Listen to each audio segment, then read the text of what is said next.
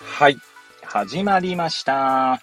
本を読んでは独り言ラジオ。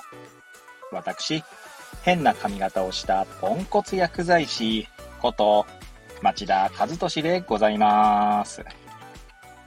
はい。というわけでですね、今日も読んだんだか、読んでいないんだか、積んだんだか、積んでいないんだか、といった本たちの中からですね、一冊紹介して、ゆるーりと語っていきたいと思います。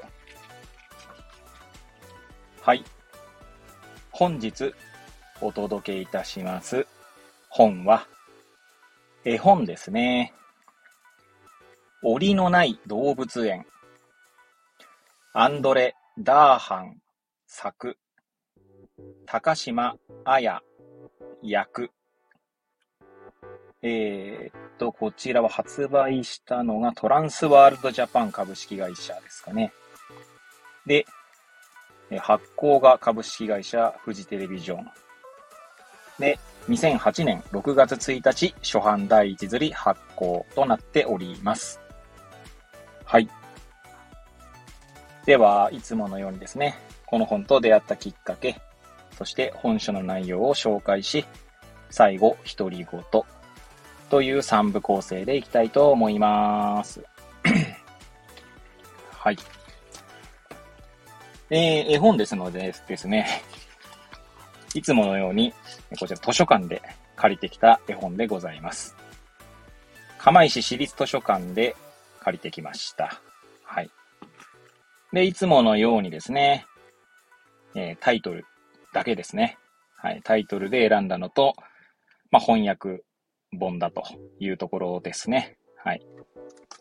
まあ、いつもいつも言っておりますけど、日本の作家さんの絵本を借りないとか、えー、それを、えー、なんだろう、避けているわけではないんですけど、まあ、翻訳された絵本を借りる傾向にあります。私はね。はい。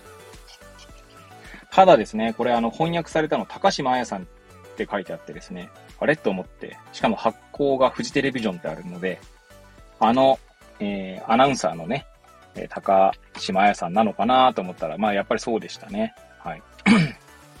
多分は、確か初めて翻訳された本だったと記憶しておりますけれども、はい、記憶しておりますっていうのはその後調べたんですね。はい。そんな感じでございます。はい。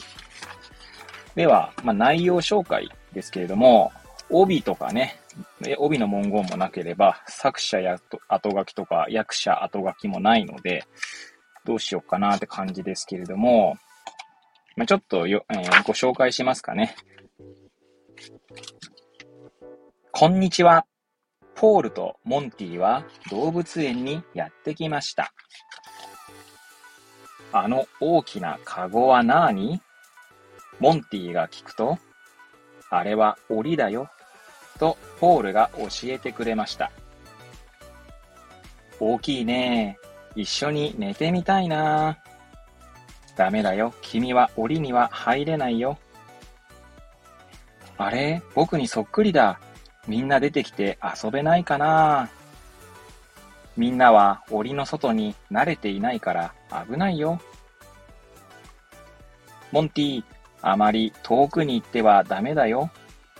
そう言ってポールは一休み。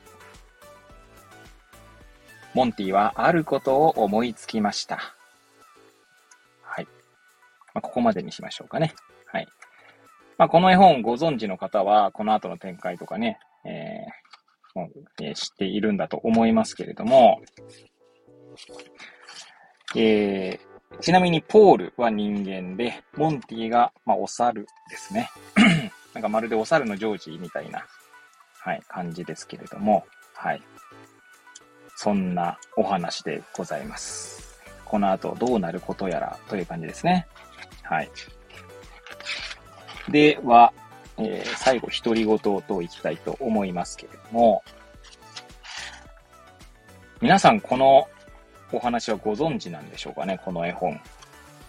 まあもしかしたらその発売当時は私は知りませんけれども、まあ、高島屋さんが翻訳されたってことで、もしかしたら話題になったのかもしれませんし、そうでないのかもしれません。そこもわかりませんが、えー、このモンティがですね、まあ、思いついたことは何なんでしょうということで、まあ、知らない方はですね、何だと思いますかっていう、まあ、問いですね。何をモンティは思いついたんでしょう？まあ今までね、あの最初の、まあ5、これ何ページだ ?1、2、3、4、5、6、7、8、9、10、10ページぐらい紹介しましたけれども、まあ大体半分ぐらいですかね。はい。先ほどご紹介した通り、モンティはお猿なんですね。で、途中にも紹介しましたけど、お猿の檻の前で、自分にそっくりだと、ポールに伝えるんですね。で、みんなと一緒に遊べないかなって思うわけです。だけど、みんな檻の外に慣れてないから危ないよって言うんですね。これなんて言うんでしょうね。まあ今、完全に思いつきで喋り出してるんですけどもね。まあいつも私あの、台本とか用意しないので、この類似性みたいな。つまりに自分と似ているねって。だけど、えー、なんだろうな。一緒に遊ぶことができないみたいな。こういう状況って、意外に、そ、なんだろうな。そこまで抽象度を高めるとですよ。つまり、似たような境遇にありながら、だけども一緒にいることができないっていう風に、え言い換えると、結構身近に意外とあるんじゃないかなと今思いました。はい。ちょっと違う例になっちゃうかもしれないんですけど、まあ例えばですね、まあ近所に住む子供たちがいるとしますよね。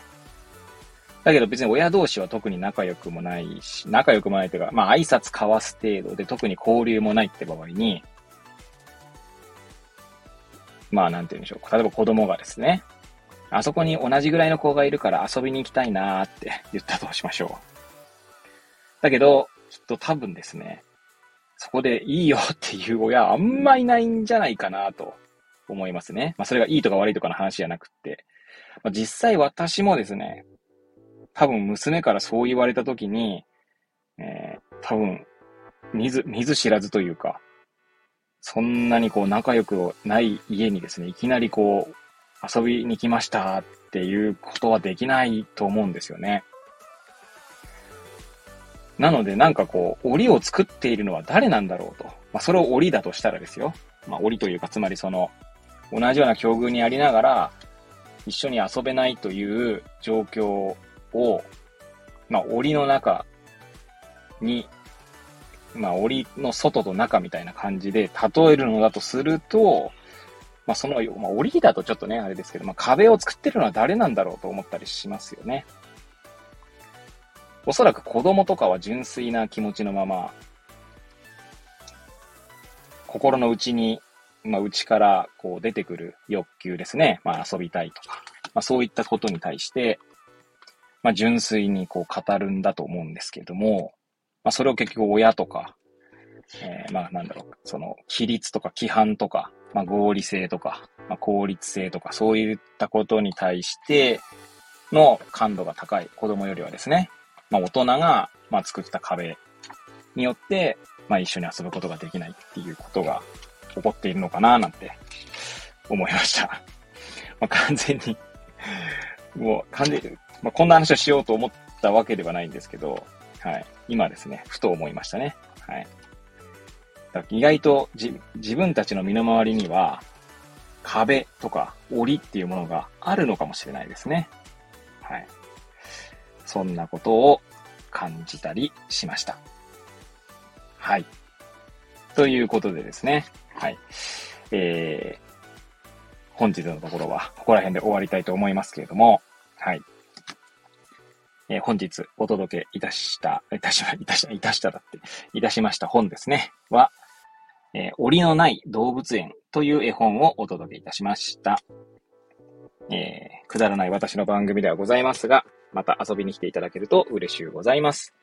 そして、そして、えー、リンクも貼っておりますけれどもね、ノートの方に毎日記事を投稿しております。そちらの方もお時間よろしければ遊びに来ていただけると嬉しゅうございます。それではまた次回お会いいたしましょう。ごきげんよう。